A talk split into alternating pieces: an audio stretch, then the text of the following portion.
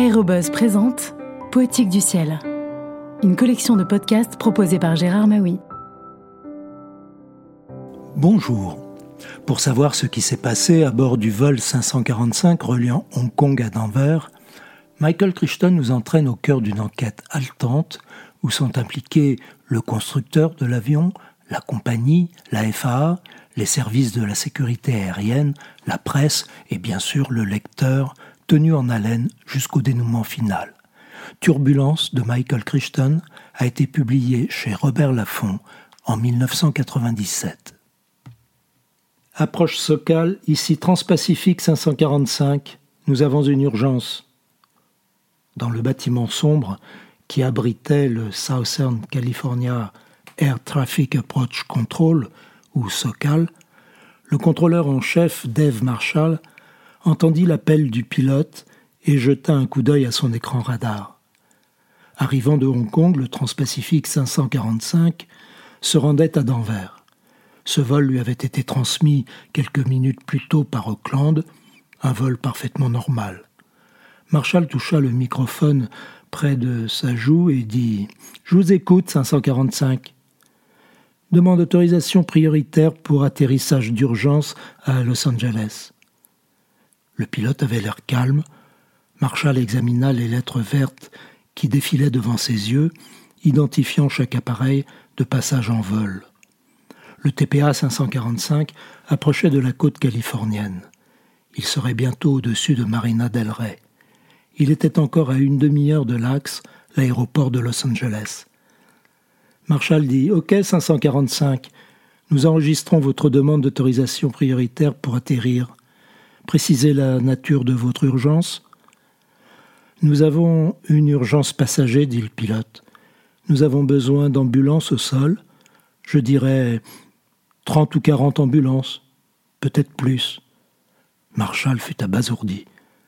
TPA 545 répétait Vous demandez quarante ambulances?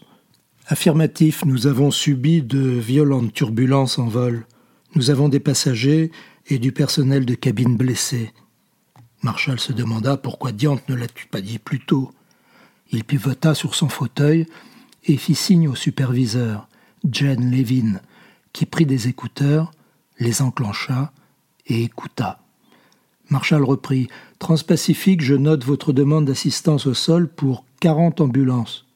Au nom du ciel, dit Levin en faisant la grimace, quarante? Le pilote était toujours calme quand il répondit euh, Roger approche, 40.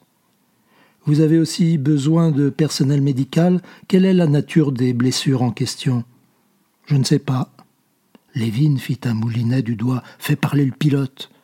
Marshall obéit. Vous avez une estimation? Je regrette, non. Aucune estimation n'est possible. Est-ce que quelqu'un est inconscient? Non, je ne crois pas. Mais il y a deux morts. Merde alors, dit Jen Levin. C'est gentil de nous prévenir. Qui est ce type? Marshall cliqua sur une touche de son clavier, ouvrant une fenêtre dans le coin droit supérieur de l'écran. Celle-ci donnait la fiche du TPA 545. Le commandant de bord est John Chang, pilote supérieur à la Transpacifique. Finissons-en avec les surprises, dit Levin. Est-ce que l'appareil est en état?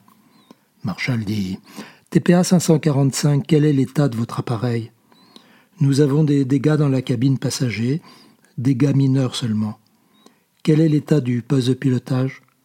Le poste de pilotage est opérationnel. Le Flight Data Acquisition Unit est neutre. Si ce système qui pistait les défaillances dans l'appareil déclarait l'appareil en bon état, c'était probablement vrai. Je note ça, 545. Quel est l'état de l'équipage? Le commandant de bord et le copilote sont en bonne santé. À 545, vous avez dit que l'équipage comptait des blessés. Euh, oui, deux hôtesses ont été blessées. Pouvez-vous préciser la nature des blessures?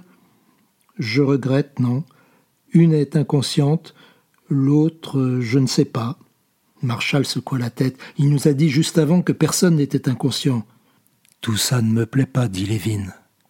Elle s'empara du téléphone rouge, mettez une équipe de pompiers en alerte niveau 1, mobilisez les ambulances, commandez des équipes de neurologues et d'orthopédistes pour l'atterrissage. Et dites aux médecins de prévenir les hôpitaux d'Westside. À bientôt pour de prochaines lectures.